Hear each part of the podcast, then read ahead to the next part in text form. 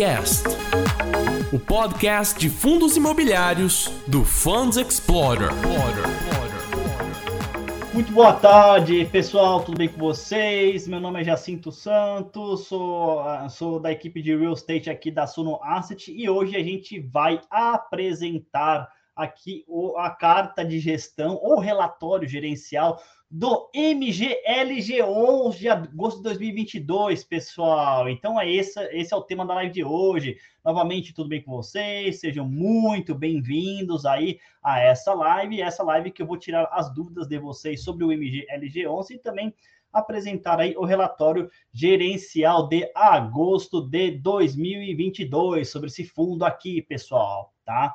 Lembrando que esse fundo aqui, ele é bastante, assim, uh, recente, no caso, né? Foi criado aí uh, em 2021 e recentemente, alguns meses atrás, ele foi, né? Uh, ele foi trazido aqui para a Suno, né, para a gente começar a fazer a gestão da Suno, o antigo gestor é a Mogno e hoje é a Suno Asset, tá bom, pessoal? E antes aqui de a gente começar nessa live tirando as principais dúvidas aí sobre o MGLG, queria deixar uma promoção aqui que a, que a Suno está fazendo uma promoção muito legal, acho que vale a pena vocês se atentarem, principalmente você que é investidor aí iniciante, somente hoje a Suno está distribuindo três livros gratuitos, tá? Que é o, o Guia Suno de Fundos Imobiliários, escrito pelo professor Baroni, os 101 perguntas e respostas sobre fundos imobiliários e o expoentes do Velho Investing, tá, pessoal? Para ter acesso a qualquer um desses livros de forma gratuita, só clica na, no link da descrição desse vídeo que está aqui embaixo, pessoal. Aqui embaixo, clica no link da descrição aqui do vídeo e vocês terão acesso a esses três livros é, de modo gratuito, tá bom, pessoal? Poxa, bastante interessante essa promoção da Suno, novamente, para quem é investidor, é iniciante de, é, fundos imobiliários, acho bastante interessante, especialmente o Guia Suno de fundos imobiliários e o 101 perguntas e respostas, tá bom? Eles que vão te dar uma orientação bastante interessante aí para você realmente aí adentrar no mundo dos fundos imobiliários. Ok, pessoal?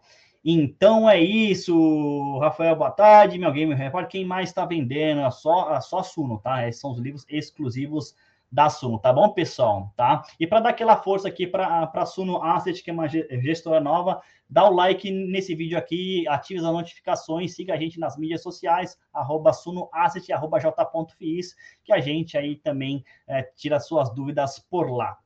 Tá bom, pessoal? Sejam muito bem-vindos e mais uma vez, muito obrigado por, por acompanhar aqui o trabalho da Suno Asset. Tá bom? Agora, pessoal, uh, sem delongas, vamos aqui, vamos aqui apresentar o relatório gerencial de agosto de 2022 do MGLG11, o Suno Logística. Vou colocar aqui o, o relatório gerencial na tela aqui para vocês tá bom? É o seguinte, uh, só, só deixa eu confirmar com vocês, vocês estão vendo, não estão vendo muito bem? Vocês querem que eu, que eu dou um zoom? Ou não, tá, pessoal? Que para mim tá aparecendo muito bem, tá? Minha Game aí, Rafael, se vocês estiverem aqui, estiverem aqui, quem mais estiver assistindo, por favor, dá um, um comentário aqui, um feedback, para ver se realmente tá tudo ok, tá bom? Mas para mim tá aparecendo muito bem, tá bom? Pelo menos para mim tá aparecendo. Aí queria saber a, a, de vocês. Pode dar um também, quem puder dar um chat privado. Márcio Lorentes, muito obrigado. Tá aparecendo, tá tudo ok. Então vamos lá. Bom, é o seguinte, tá? Mês de agosto, mês 8 aí, o, assim, o IFIX ele mostrou uma performance bastante, vamos dizer assim, expressiva, né? Aí subiu aí 6, é, 6, 5,76%, tá? Quase 6% aí. Foi uma performance é, bastante vamos dizer assim, uh, é expressiva em comparação aí aos outros índices, né? Tudo ótimo, muito obrigado, Duarte Bastos. Assim, o CDI subiu 1,17, mas lembrando que aí que o CDI, assim, é, assim, tá, está alto já há uns bons meses, então não é surpresa aí é, para ninguém. O IPCA teve deflação, né, de 0,36. Novamente, não, se, não é uma surpresa, porque alguns meses já tem deflação, inclusive a gente teve deflação aí no mês de setembro de 0,29%, uh, ah, causada especialmente aí uh, por, uh, por transporte e preço de combustíveis, mas lembrando que é algo bastante pontual, tá? Vai durar só alguns meses e muito provavelmente nos próximos não terá mais essa deflação ok? Uh, o IMAB 5+, que é basicamente o seguinte, esse é um índice, tá? Que ele mede a performance dos títulos públicos de 5 anos ou mais de vencimento, né? Tiveram uma performance boa também, de 2,49, e o IPCA mais, é, o IPCA mais é o yield, é, assim, o IPCA mais o yield, ou seja, o cupom desses títulos, o tesouro de 5 anos ou mais, né, subiu aí 0,16%, né? O que foi assim, ou seja, todos os índices tiveram assim uh, performance, eh, performances positivas, né?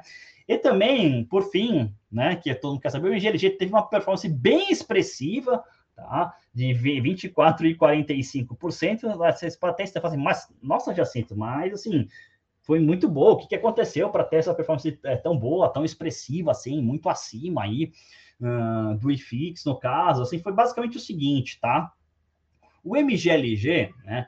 É, como até falei algumas lives aqui, ele é um fundo que ele tem uma baixa liquidez, tá? Não é uma liquidez que eu consideraria boa. A gente está trabalhando para que possa ser melhorada. Inclusive, nos últimos dois dias melhorou bastante, né? Mas é, vamos lá, que no, no, não hoje, mas no penúltimo dia, foi a Datacom, então, assim, é natural que você tenha um maior, é, maior, uma maior liquidez, né? Hoje, por exemplo, que, que negociou aí quase 450 mil de dia, foi realmente bastante, bastante ativo, porque normalmente o MGLG, ele tá negociando entre 100 e 130 mil reais por dia, tá? Aí o que acontece? Quando você tem muitas ordens ou até uma ordem de compra muito grande, né, em que ele tenha, vamos dizer assim, uma participação bastante expressiva, dada a liquidez média diária do ativo, é natural que você tenha aí um, vamos dizer assim, um impacto no preço da cota, que é um impacto para cima, mas também pode ser para baixo, tá? E, no caso em agosto, foi para cima, né? Então, você, naturalmente, você tem aí um, vamos dizer assim, um empurrão da performance do fundo, tá bom? Então, assim, é, é, essa pelo menos é a nossa leitura aí que, que faz com que realmente o papel suba. E claro também, né, uh, a, gente não, não, pode deixar de considerar que é o seguinte, uh, a gente faz muita comunicação, aqui a gente está, uh, não só, não só a Sunoast, mas o Grupo Suno, muita, muita comunicação sobre os nossos fundos, enfim, dá bastante publicidade e naturalmente as pessoas ficam sabendo aí do ativo. Claro que eh, isso, assim, isso é só um fator, né? Você tem também assim, a gente faz uma publicidade, o investidor estuda, o fundo gosta ou não do ativo e, e faz a toma decisão de investimento ou não, tá? E isso acaba ajudando também, né? Porque é o seguinte, é que é a velha história, né? Quem não é assim, quem não é visto não é lembrado. Então, assim, é, os fundos, ele, assim, eles precisam ser vistos, né? Pra, os investidores individuais, eles precisam saber que os fundos existem assim, seja bom, ruim, fundamento bom ou não, não importa. Eles precisam saber que existe para realmente pesquisar sobre e tomar uma decisão a respeito. Tá certo, pessoal? E também é, vale lembrar aí que o MGLG é, já finalizou a terceira emissão de novas cotas, captou aí quase 37 milhões de reais, que o dinheiro está investido em um, num, num fundo aí que a gente até fala aqui internamente num soberano que está rendendo aí mais ou menos uns 80% do CDI. Lembrando que o CDI hoje está em 13,65%. Tá bom?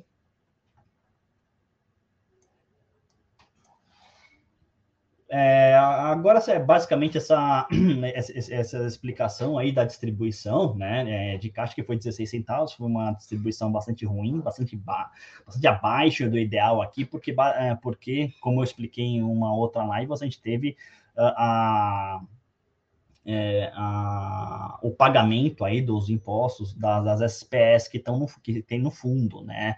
Que assim que a gente te, teve que fazer o desembolso de caixa do IRPJ, que é o Imposto de Renda sobre Pessoa Jurídica, e o CSLL, que é a Contribuição Social sobre o Lucro Líquido, tá? Lembrando que o seguinte, as SPS que ficam debaixo do fundo, tá? Elas não têm um incentivo, assim, elas não têm, vamos dizer assim, isenção de impostos. Tá? Elas pagam impostos normalmente, tá? PIS e COFINS é mensalmente, né? E IRPJ e CSLL é de forma trimestral, tá? E como a gente ter, ter esse impacto grande é dos, é, dos impostos do último trimestre, é do segundo trimestre de 2022, então foi bastante grande, tá? E claro que a gente, na, a, a gente aqui, que é a, eu que eu faço parte da equipe de gestão, claro que eu não, eu não sou gestor, quem é gestor é o Vitor, mas eu faço parte da equipe de gestão, a gente, muito provavelmente, está, a gente a gente está estudando formas de suavizar esse impacto ao longo dos próximos meses, tá? Então, então por exemplo, Uh, até teve aí no mês de dezembro, a gente anunciou 35 centavos por cota, que foi mais do dobro de, de por exemplo, de agosto, né? A gente já, é, isso já contou com uma, com uma provisão, por exemplo, então está sendo, tá sendo direcionado isso, tá bom? De, de forma que o, o, rendimento ele possa ficar, assim, um pouco mais acomodado e previsível aí para os investidores, tá bom? Uh, Aqui eu posso, aqui a gente pode falar aqui das possibilidades do uso de caixa e do FII, tá? Que realmente tem algumas possibilidades aí. A primeira é uma amortização extraordinária, que é o seguinte: uma amortização extraordinária é quando você tem um pagamento, né, uh, fora do cronograma daquela dívida, né? Então é o seguinte: você tem um, vamos dizer assim, um abatimento do saldo de principal de, de dívida, aquele dinheiro que você pega emprestado fora do cronograma que está no termo de securitização. Tá? Inclusive, vocês podem encontrar esses termos de securitização na internet, tá? Então, porque é o seguinte, a gente disponibiliza, né, os códigos dos CRIs no próprio relatório gerencial. Tá? Isso dá para pesquisar. Ok? Então é, é relativamente simples. Lembrando que o, o termo de, de, securitização, né? É como se fosse um, é um documento de. É o, vai, é o relatório gerencial do CRI. Ali tem todas as informações do CRI, uh, assim, é cronograma de amortização, que a gente chama de TAI, a gente tem taxa de juros, qual é o indexador, qual é o lastro, enfim, é tudo organizadinho. Mas lembrando que o, o termo de securitização ele é como se fosse um livrinho, ele vai ter umas 40 páginas mais ou menos, tá? Então ele é, ele é um vai, assim, não tão longo assim, mas pode dar algum trabalho que tem uma linguagem um pouco técnica, tá bom? Mas é isso, vocês podem pesquisar é, sobre os CRIs é, nesses códigos na internet, tá? Tá disponível, ok? Bom, primeiro é a amortização extraordinária que eu, que eu já disse, tá? O segundo é a compra de novos ativos, né? E realmente a gente está endereçando aí essas três possibilidades, tá? A gente está realmente aí é, negociando essas frentes e em breve aí a gente deve comunicar ao mercado sobre a nossa decisão final. Tá bom? E por fim, na terceira possibilidade é a dissolução das, da, das SPS, do, da sociedade de propósito específico, né? Porque é o seguinte, você, ah, quando você tem uma dívida, no caso, dentro, é, assim, é, dentro de um fundo imobiliário, precisa estar constituída dentro de uma SPE. Tá? Precisa, tá? É, porque o fundo ele não pode dar garantia de dívida. Então, você precisa, e, e como na SPE não existe vedação, você cria uma sociedade de, de propósito específico justamente para isso, tá? Com, assim, é, contudo, né, após algum tempo, tá? Existe algum entendimento jurídico que não há problema se você dissolver as SPS, tá? Existe, existe, esse entendimento, tá? E você não, é, assim, não tem, não tem nenhum problema, já que o imóvel está vinculado à alienação fiduciária, né? E, obviamente, assim, tudo sobe para o fundo, é, fazendo com que a operação ela seja muito mais eficiente, porque você não tem os impostos aí das SPS, né? Então, tá tudo dentro do fundo. Então, assim, você libera, no caso, rendimentos para os cotistas. Tá? Você consegue liberar. Claro que o seguinte, né? Eu acho que o principal ponto da dissolução, um minutinho só a aguinha aqui, é né? Até porque assim não é isso, essa solução ela não é assim, apesar de ser simples, pelo menos na teoria, é, não são todos os fundos imobiliários que fazem, porque você tem o pagamento de TBI aí dos imóveis, né? Aí assim é um é uma quantia considerável, né? E, ou seja, é caro, ok, destrava valor, é, é assim, é, assim é, é bem interessante para o cotista, mas você tem um custo muito alto para fazer isso, né? Com o pagamento de TBI dos imóveis. Tá? Então, alguns fundos preferem assim é, não ir e não ir adiante justamente por causa disso, porque ah, vamos dizer assim, o tempo de recuperação desse dinheiro gasto com o TBI é muito alto, vis-à-vis -vis o benefício que ele gera, tá? Essas são uma das razões, tá? Não estou dizendo que a gente não vai fazer, mas é uma das razões que eu estou tentando pensar com a cabeça do fundo que optou por não fazer a dissolução, né? Uma dessas cabeças, é uma desses motivos é justamente esse, ok? Entre outros, tá? Aqui no mercado de galpões logísticos, segundo o TI 2022, tá? Aqui não tem muitas novidades, a gente é, assim, é, é basicamente são os mesmos dados do, do, relatório gerencial anterior, né? Porque realmente é, assim, não virou ainda o trimestre para tem muito provavelmente assim, agora que a gente está em outubro, hoje é dia 13 de outubro, então muito provavelmente nesse mês deve começar a sair alguma coisa a respeito do terceiro trimestre de 2022. Tá?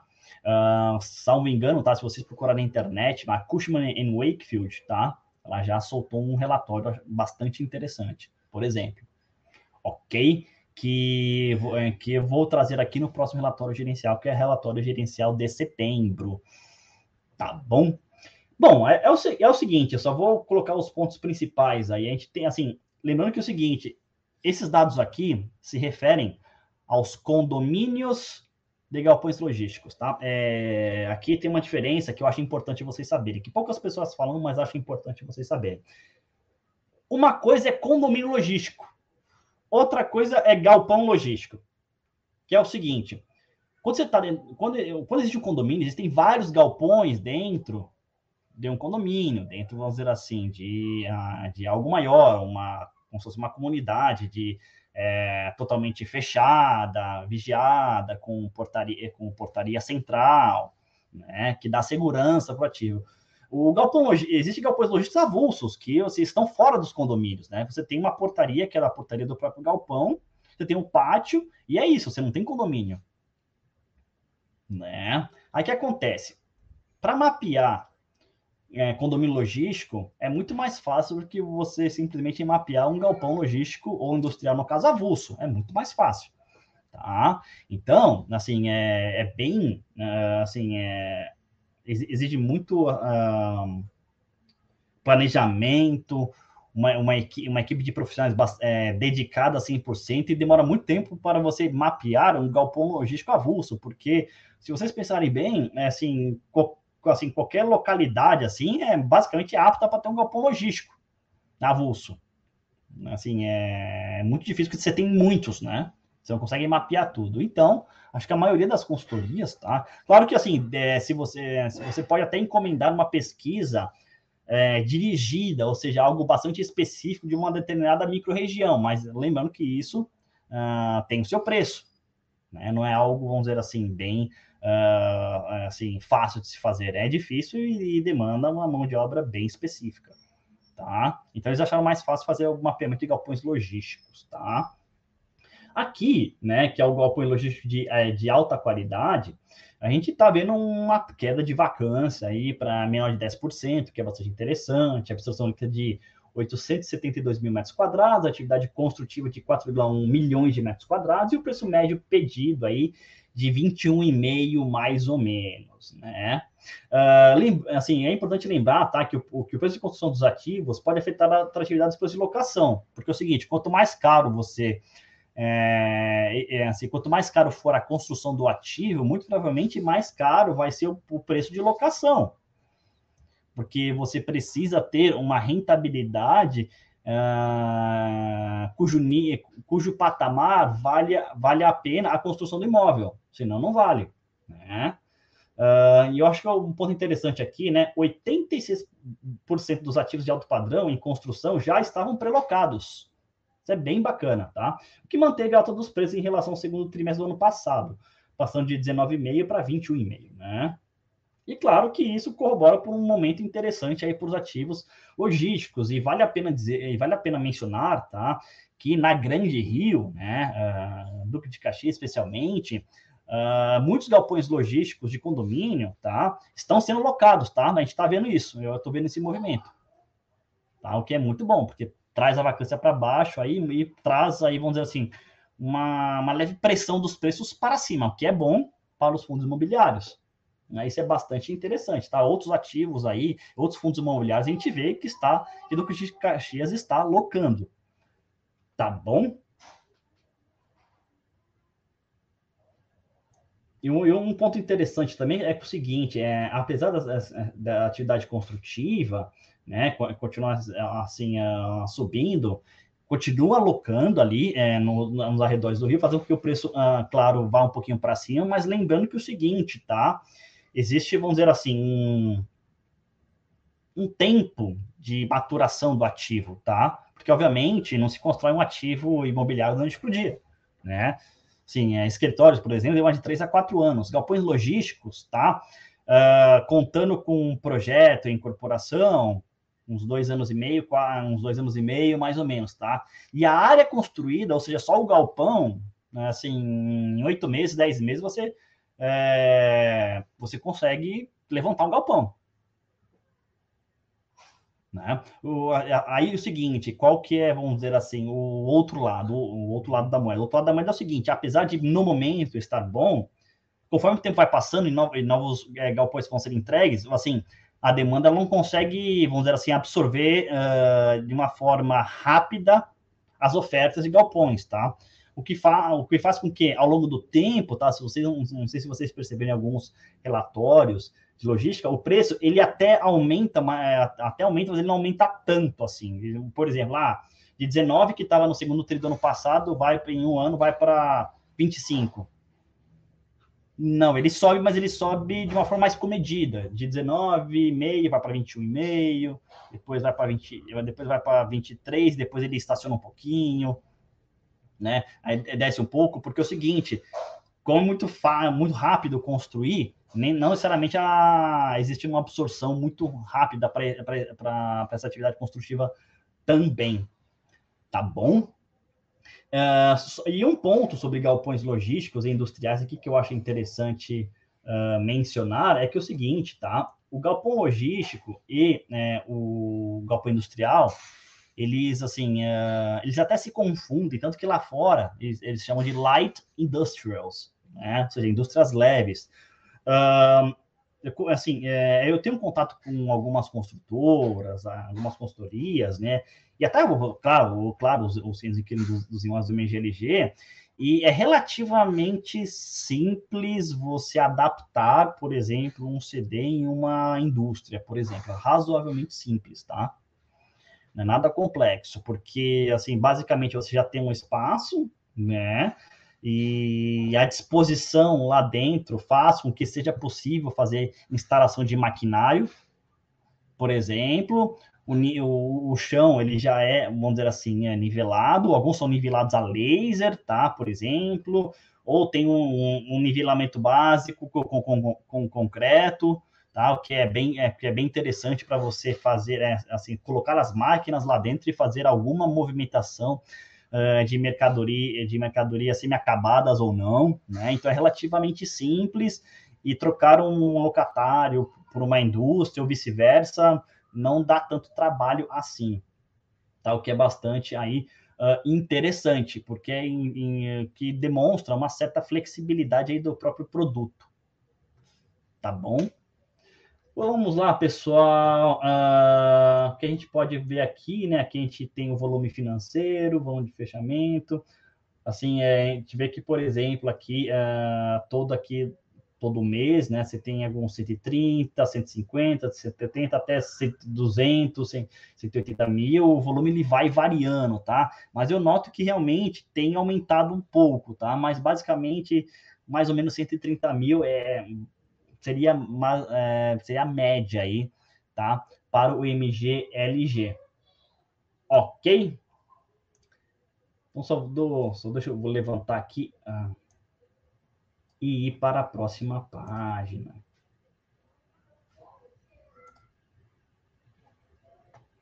Vamos colocar aqui o balanço patrimonial.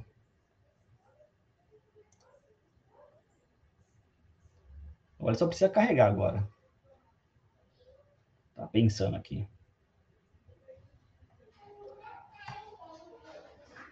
Ok, vamos lá.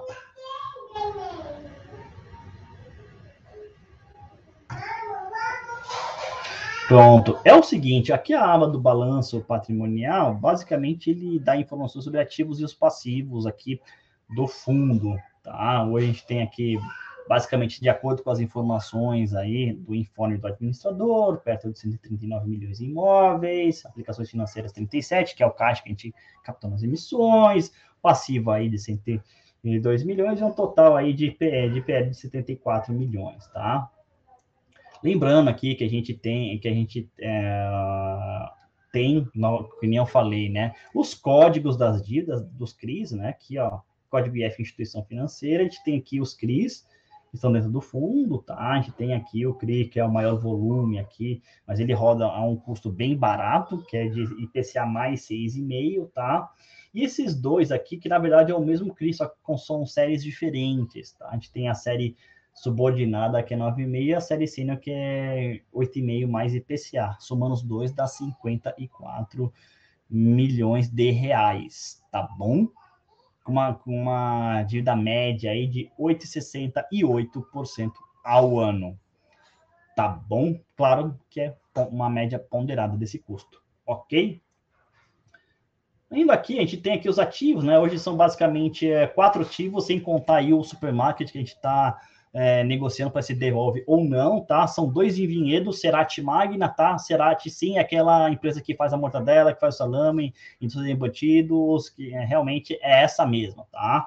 A Magna é uma indústria automotiva, tá? De autopeças, tá? E claro que todo mundo conhece aqui a nossa querida é, Volkswagen, tá? Que está em Resende, aí, no interior do Rio de Janeiro, e lá em Resende é a unidade de caminhões e ônibus da empresa. Tá? tá? Então é o seguinte, eu fui visitar uh, em agosto né, o ativo, e realmente lá é muito grande, mas muito grande mesmo. Todo o terreno ali, todos os galpões, né, uh, são localizados uh, em uma área de um milhão de metros quadrados.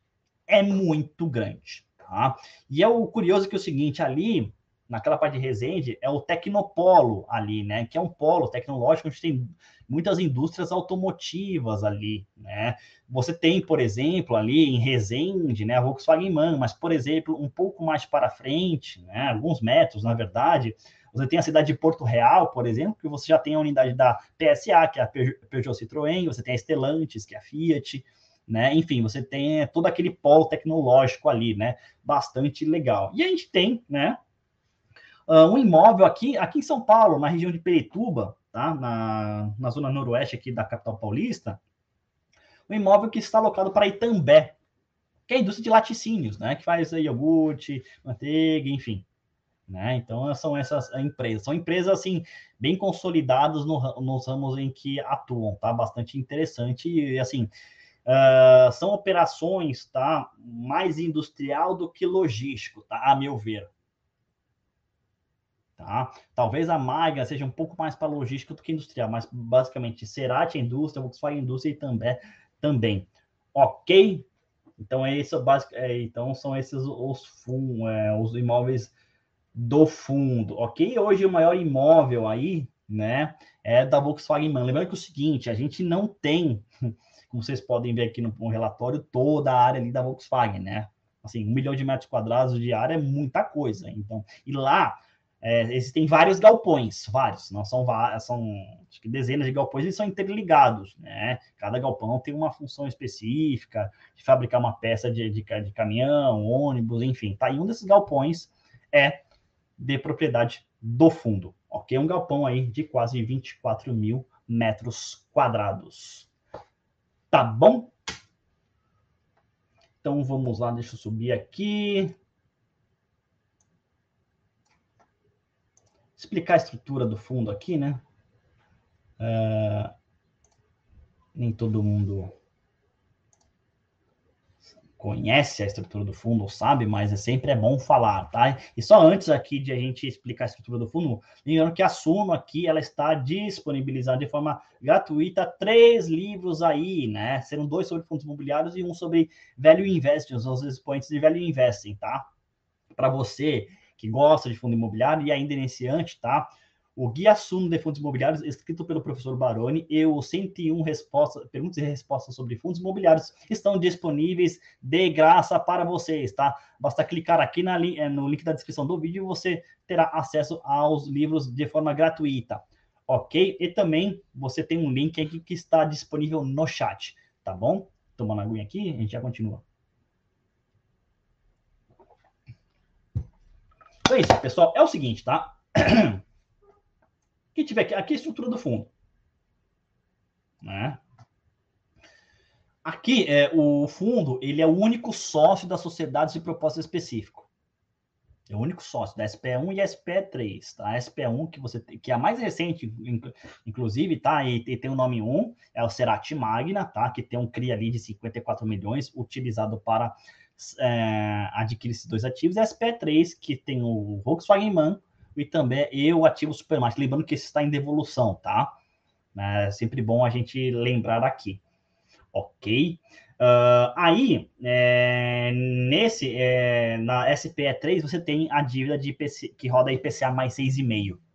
Tá? Uma dívida, vamos dizer assim, uh, barata, que dificilmente, a, a, condições de hoje, o fundo teria, assim, qualquer fundo teria condições de incorporar uma dívida assim. Tá? Uma dívida realmente muito barata e ela vence aí em 2030, sendo que a outra, que está na SPE1 do Cerati Maio, ela vence em 2027.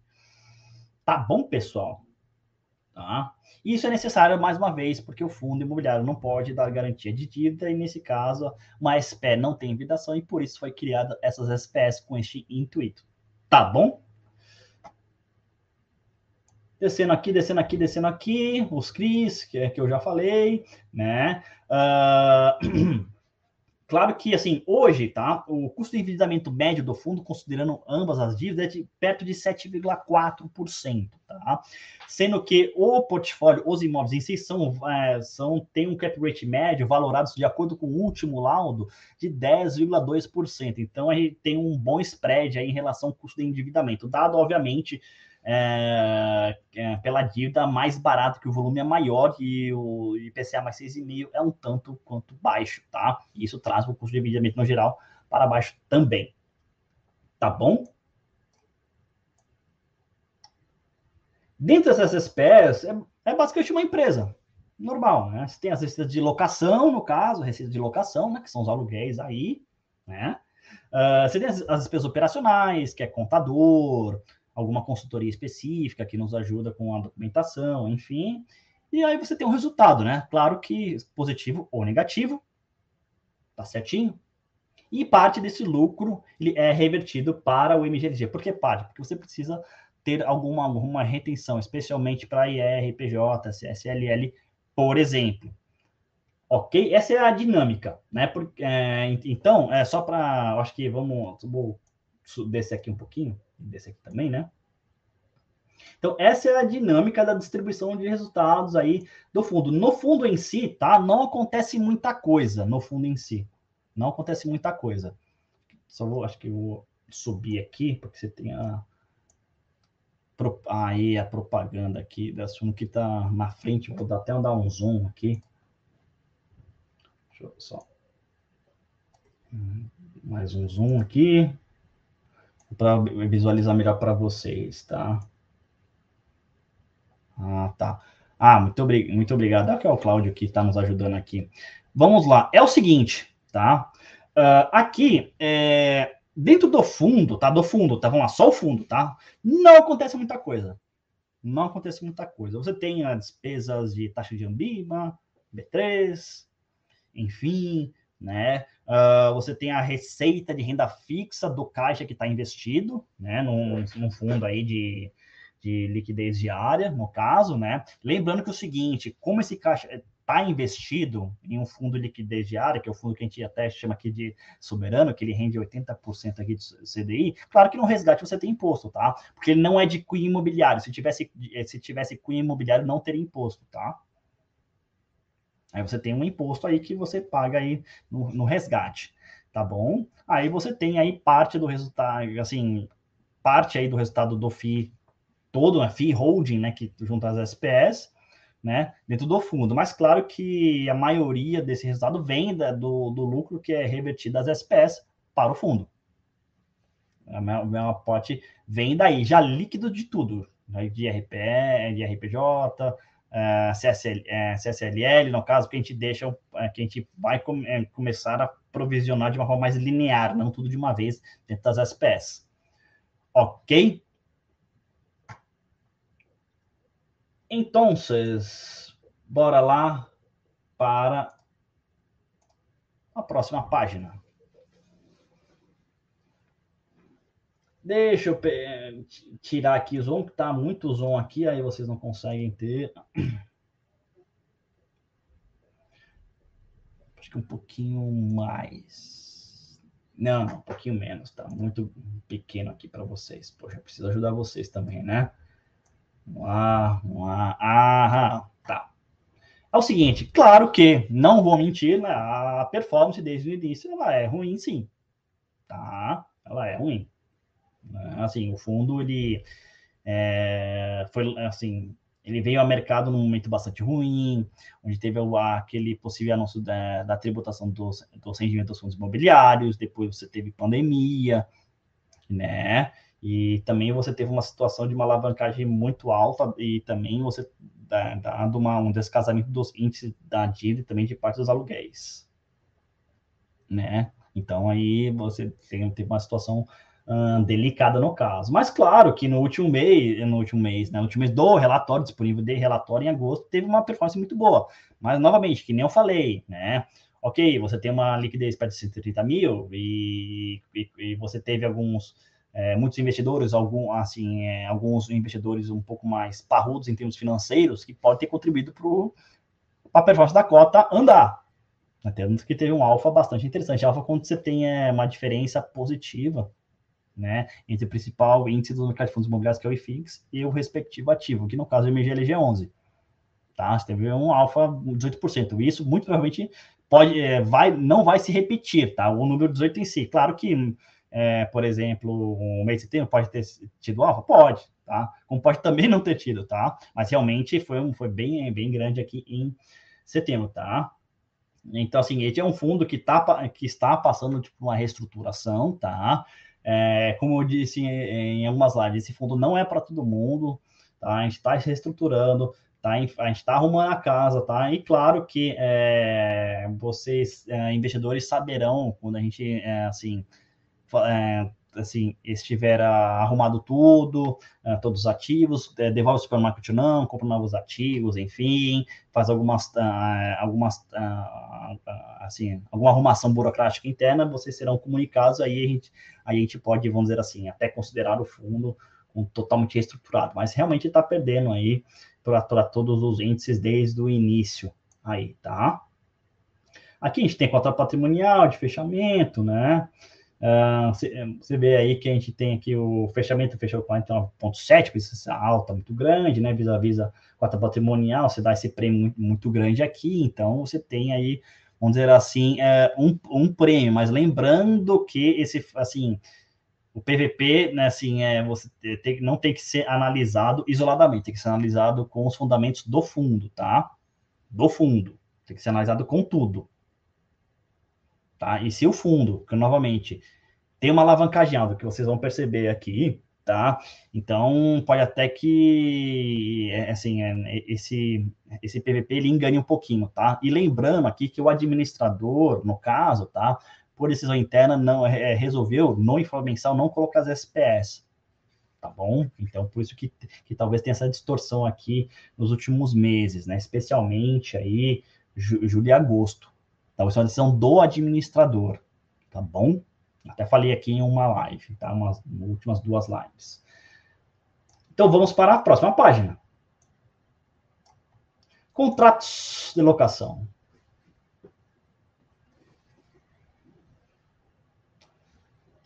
A maioria dos contratos são, né, do, basicamente são indexados aí ao IGPM, mas estamos, assim, é, conversando com alguns locatários, já iniciamos conversas, tá? Claro que uh, ao finalizar as conversas a gente vai comunicar ao mercado, tá? Basicamente são todos atípicos, tá? Mas, assim, lembra, assim, eu acho que uma coisa importante ressaltar aqui é o seguinte, o contrato atípico, tá? Não é, assim, eu, assim, ele é todo e qualquer contrato, né, que não é tipificado em lei, né? Nossa, Jacinta, mas isso é óbvio. Não é, e eu vou te explicar, eu vou explicar para vocês, tá? Os atípicos em fundos imobiliários, muitos casos são, é, são de longo, na maioria deles, dos casos, tá? São de longo prazo, 10, 15 anos, né? Uh, em operações imobiliárias de BTS e Build to Suit, em que você, basicamente, é, a incorporadora constrói um ativo especialmente para aquele inquilino, segundo as necessidades dele, ou um sale leaseback. Existe um, um, uma empresa que está no imóvel, que o imóvel é dela, só que ela quer vender o imóvel para desmobilizar uh, algum patrimônio, fazer algum tipo de investimento e, e, lo permanecendo no próprio ativo. Tá? E esse e o que, que isso tem a ver? É o seguinte, esse atípico aqui, quando eu falo de atípico, é tudo que, assim, novamente, que não está tipificado em lei. E o que, que a lei diz? Que são o que é tipificado em lei são, são, são 60 meses de locação, tá? Ou 5 anos com revisional aí para rever o preço dos ativos no terceiro ano. Tá? Então, tudo que é fora disso, ele é atípico.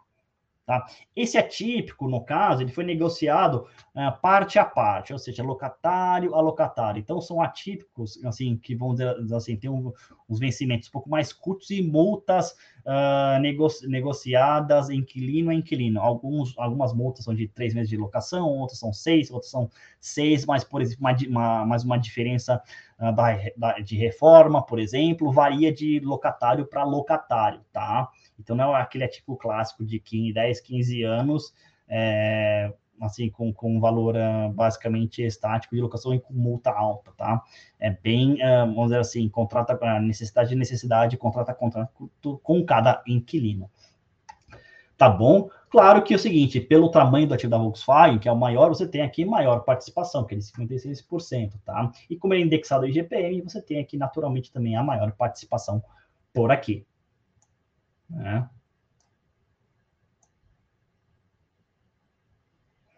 Bom, vacância está zerada, a gente não tem vacância hoje no fundo, né? E em janeiro, é, aqui é basicamente muitos dos contratos vencem aí é, em 24 meses, tá? Um, pouco, menos de 24 meses, então a gente, a gente, tem aí no médio prazo vencimento dos ativos, né? E sendo que a maior parte deles, especificamente é, pelo Volkswagen a gente tem aqui que é o janeiro de 2028.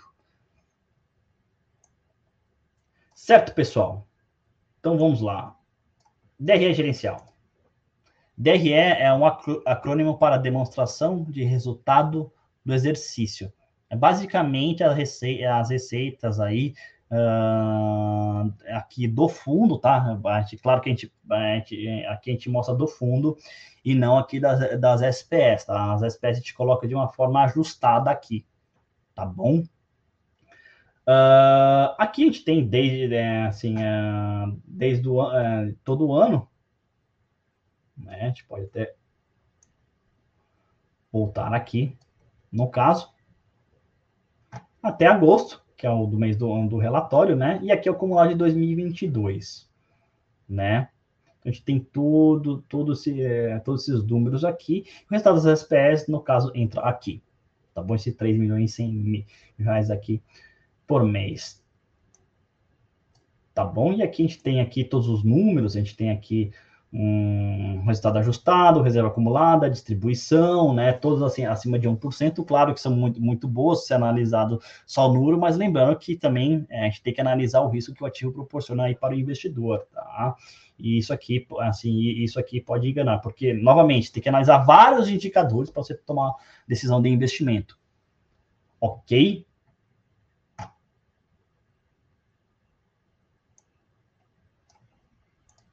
Próxima página, perfil da dívida. Acho que aqui.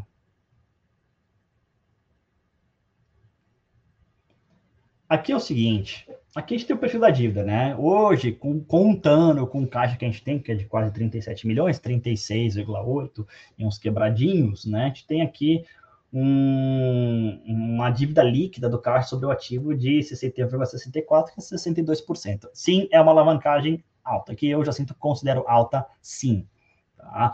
Mas estamos trabalhando para que a gente possa diminuir essa alavancagem, uma amortização extraordinária, né, ou compra aí de novos ativos, tá? Aí você vai diminuir a alavancagem do fundo. Ok?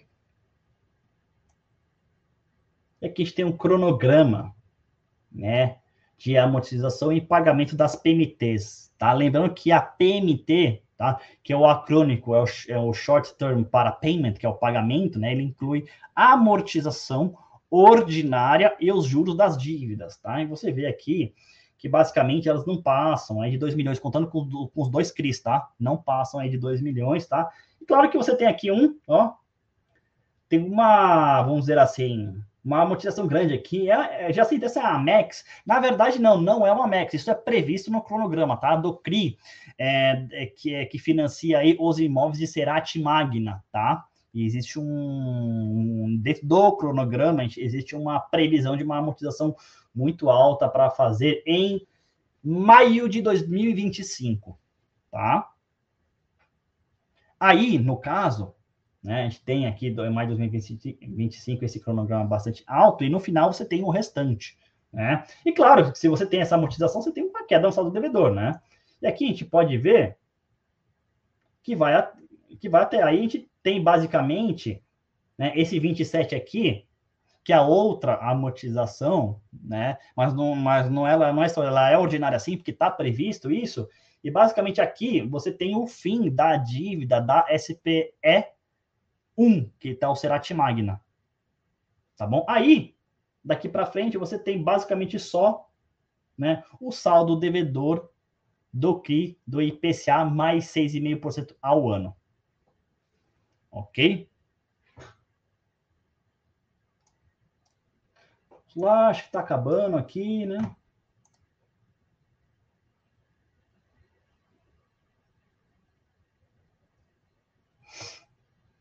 Aqui são os imóveis. São os imóveis do fundo, né? Aqui Inquilino Magna, Inquilino Cerati, tá? Um, são na mesma cidade, inclusive um é do lado do outro. Aqui tem o um mapa onde estão tá os ativos, Aqui é o, é, aqui é o mapa, tá? De toda a planta industrial da Volkswagen MAN, tá? Na unidade de caminhões e ônibus. E aqui a gente tem o imóvel Tambec aqui na, em Pirituba, na, cidade, na capital paulista, tá bom? Uma localização muito boa. Inclusive, e parte dele é refrigerado, tá? Assim como também parte aí do, do galpão que é industrial da Cerati, tá? Parte aí ela tem é, algumas câmaras com temperaturas resfriadas, outras congeladas, e a outra temperatura ambiente, tá? Como se fosse, uma delas, inclusive, como, como se fosse uma estufa. Tá bom? E por fim, aqui, os fatos relevantes do mês de agosto. Né? A gente tem aqui a conclusão da GO para deliberação a respeito das demonstrações financeiras padronizadas, né? Isso aí do auditor, né?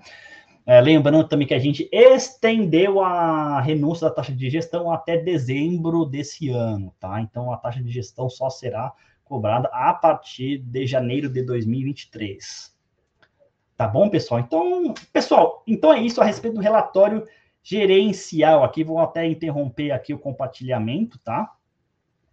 É, é, esse é o relatório de, de agosto que eu acabei de apresentar. Lembrando que o relatório de setembro, na última semana de, de outubro, a gente deve soltar, ok? E muita gente até acha estranho, fala assim, poxa, já sinto, mas acho que demora um pouquinho, né? E, poxa, de, deveria ter soltado de setembro. É que é o seguinte, a gente precisa de alguns dados, que a contabilidade ali das SPS demora um pouquinho para soltar e é normal, tá? Então a gente solta aí sempre aí na última semana de cada mês, relativo ao mês anterior. Tá bom, pessoal? Então vamos lá responder as dúvidas de vocês. Vamos lá, vamos lá. Tony Pinheiro, encontro com Deus, muito boa noite. Esse ativo é condomínio Galpão. Uh, qual, que é, qual ativo, tá? Bom, mas enfim, uh, vou falar sobre to todos eles, tá? Uh, são, assim, basicamente tem muito, uma pegada muito mais industrial do que logística, tá? Que talvez tenha um pouco mais de pegada logística é o, é o Magna, um pouco mais tá? mas o resto tem mais pegada industrial, ok? Vamos lá, mais perguntas. Não esqueçam, tá, pessoal, que novamente a Suno está fazendo a promoção, tá, dos três livros aí, tá? Os expoentes de Value Investing, 101 perguntas e respostas de fundos imobiliários e o Guia Suno de Fundos Imobiliários, para você uh, investidor iniciante também intermediário, por que não? De fundos imobiliários são ótimos livros, tá? Que eu recomendo vocês lerem. Inclusive, eu li os dois, já são muito bons, tá? E para adquiri-los de forma gratuita, basta clicar aqui no link da descrição do vídeo. Tá bom? Ou o link aí que está no chat, que nosso querido Cláudio colocou. Tá bom, pessoal?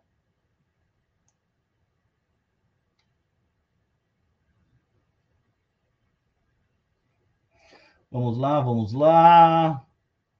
Perguntas, perguntas. Vamos lá, vamos lá. Carlos Gurgel Ramos, boa noite. Gostaria de saber se o ativo supermarket está rendendo um aluguel para o fundo ou para o BTLG, pois sempre com, quando mostra os gráficos, os contratos, ele não aparece. Sim, sim o, na, na verdade, o que acontece? O parte aí está é, tá sendo, claro, é, lembrando que está dentro da SPM, mas é, tá, é, é repassado ao BTG, tá? Ok, Carlos?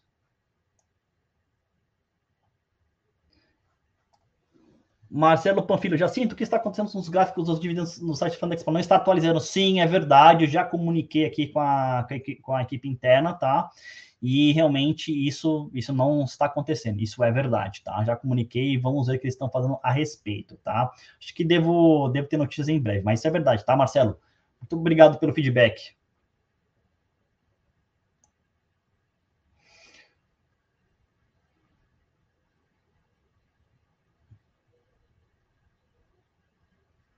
Vamos lá, vamos lá. Outra pergunta do Carlos aqui. Boa noite. Sobre o supermarket, o que dá para entender é que é como dívida ele consta no MGLG, mas como rendimentos não constam. Isso está acontecendo. É o seguinte, não, mas são coisas diferentes. Vamos lá, tá? Né? É o seguinte. Você tem a dívida, o CRI, que no caso é o CRI, que é o CRI do IPCA 6,5, que você tem na SPE, tá? O aluguel do supermercado entra na SPE e é repassado para o BTG, tá? Isso, claro, você impacta aí os rendimentos, tá bom? Isso você impacta, isso é a consequência no caso, tá? Mas essa é a dinâmica. E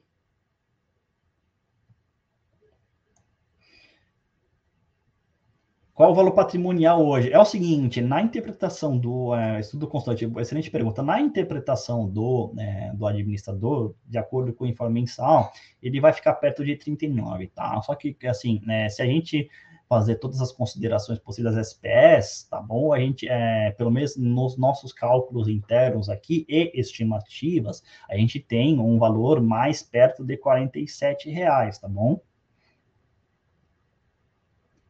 Não, realmente, o, o Carlos Oliveira aqui, esse fundo é, é, o que era da TRX, virou BTG, Mogli, espero que melhore. Muito obrigado, Carlos. Assim, é, realmente é assim, é um fundo que eu nunca escondi de ninguém, que tem muitos desafios, ele é um fundo que tem bastante coisa para resolver, e isso é verdade. Novamente, não é um fundo para todo mundo, tá? Assim, vai ter realmente alguns acontecimentos e pode ter volatilidade tanto na cota quanto nos rendimentos, tá? Mas realmente a gente está fazendo a nossa lição de casa, que é reestruturar o fundo. A gente está arrumando a casa aí para a gente ter aí um, um final menos traumático e feliz aí para todos os investidores desse fundo, tá? É o que a gente está fazendo. Tá bom? Ivan Rocha, mas assim, porque o caixa do MGLG rende apenas 80% do CDI. Ivan Rocha, é o seguinte, é o, o, fundo aí, que a gente até chama de semana, que estava rendendo na época quando a gente trouxe, trouxe a gestão, né? É que é o seguinte, ele tem liquidez diária, né? Então é o seguinte, claro que assim, você pode até é, é, falar assim, mas assim, tem alguns fundos com liquidez diária que rende 100% do CDI. Lembrando que também, é, também tem uma coisa, é uma questão de relacionamento, tá? Se eu, por exemplo, eu tenho um relacionamento com a instituição financeira, aqui do fundo, correto? Certo, Ivan? Aí, aí ok, eu tenho uma relação. Eu falo assim, instituição financeira X, eu vou tirar tudo isso aí. Ah, mas por quê? Ah, porque eu achei um fundo melhor. Ah, melhor quanto? Aí, vamos supor, 100% do CDI. Ah, onde é que é? Numa outra instituição. Se ele falar para mim, ó, oh, não tem como te atender, é, fica assim, fica complicado, porque eu vou ter que fazer toda uma operação para, é, assim, a, encerrar a conta nesse banco, abrir conta no outro banco, porque ali tem um fundo melhor. Tem, tem um operacional aí, né? Eu preciso avisar os locatários para mudar, para mudar, para mudar as contas. Alguns locatários, por exemplo, tá? Até um meu, um pouco do meu dia a dia aqui de operação. Alguns locatários, por exemplo, eu preciso mandar as contas, nós dados da conta, para eles cadastrarem no sistema deles. E que demora também. Então, assim, é uma operação, assim, teoricamente é simples, mas operacionalmente, mais ou menos.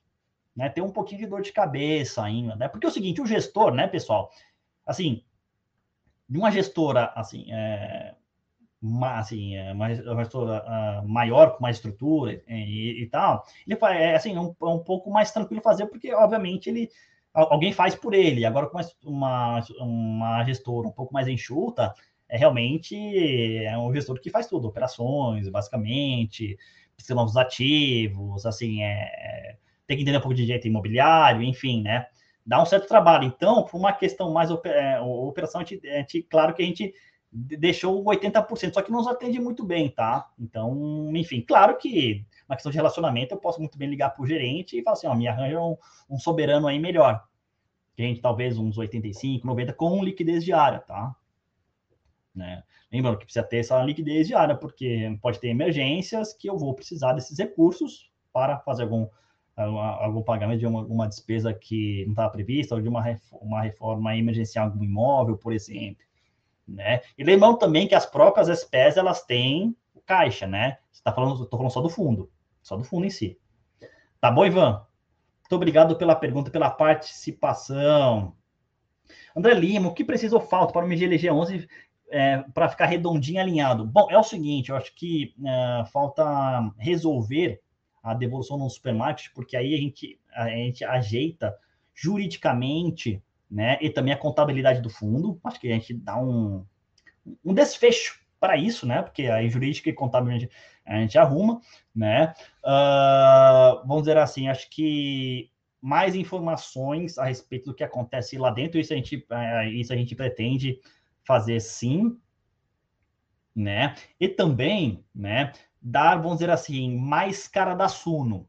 Ah, Jacinto, mas você já faz isso, né? você já faz live, você já mostra o relatório gerencial. Isso é uma parte. Isso é uma parte. Tá? A outra parte é o seguinte, a gente, assim, é, até que isso vai, isso vai acontecer, né? Assim, é, assim, trocar o ticker, por exemplo, né? assim, é, talvez mudar o nome do fundo para ficar um pouco mais assim alinhado, porque aí realmente a gente tem, vamos dizer assim, um, uma virada de, total de não 360, porque você fica no mesmo lugar, né? Mais 180, né?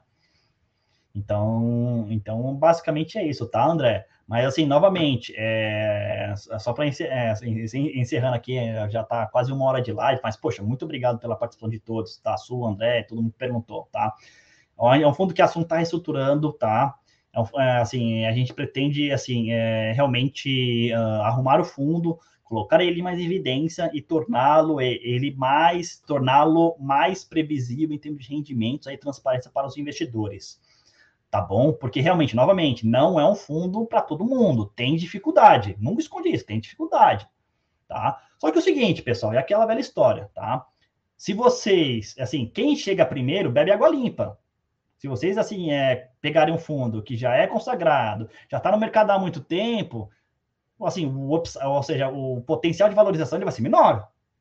Ele vai ser menor. Sim, é...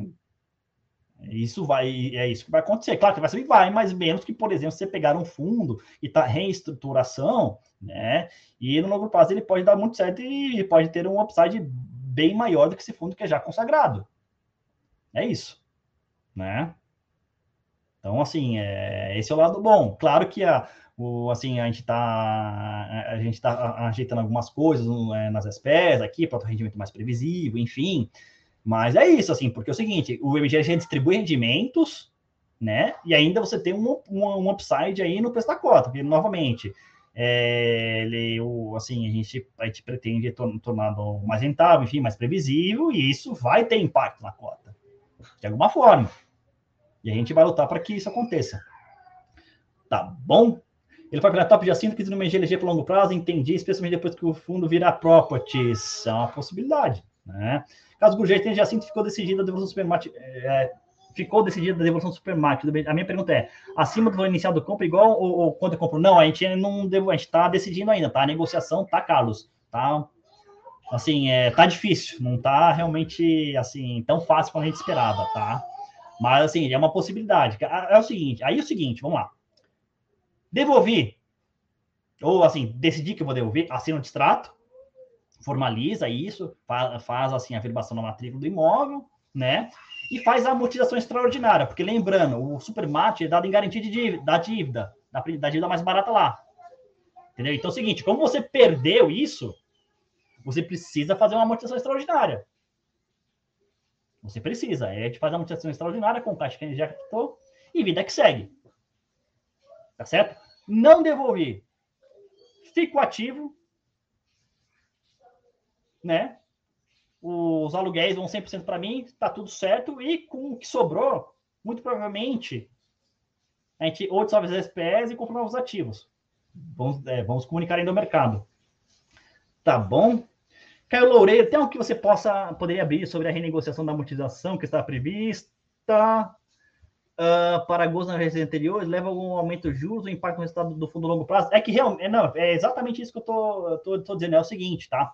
É, é porque, é, assim, é, lá atrás, né, lá atrás, quando, lá atrás, né, assim, não, não tem tanto tempo assim, a gente está em outubro, a gente pegou aí em maio, né, é, e a antiga gestão, que é a Mogno, né, é, via o oitavo aditamento entre, entre o fundo MGLG e o BTG, no caso, né, eles falaram que, é, que teriam que, assim, teria que ser feito né, o distrato supermarket, mas ainda isso ainda não aconteceu, porque a gente está negociando, que é outra gestão, é outra cabeça, a gente pensa um pouco diferente.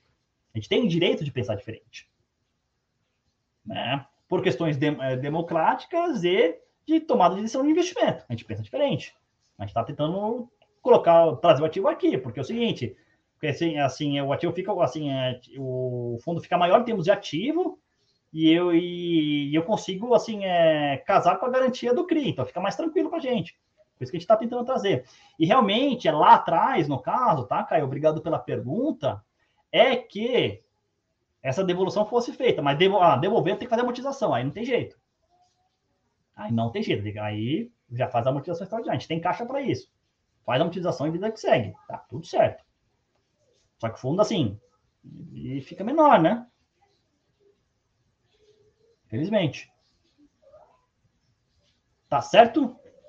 Então é isso, tá, pessoal? Bode Magro já se mandou bem demais. Muito obrigado, muito obrigado, Mons, pela confiança. E muito obrigado a vocês, tá? A gente chegou aqui ao final dessa live. Muito obrigado pelo tempo de vocês. Sigam a Suno Asset aí, o J.Fis nas mídias sociais. Qualquer dúvida, também estarei também por lá atendendo vocês, tá bom, pessoal? E é isso, muito obrigado. Um forte abraço, bom descanso a todos e até a próxima live no próximo relatório. Tchau, tchau, pessoal. Muito obrigado, um forte abraço.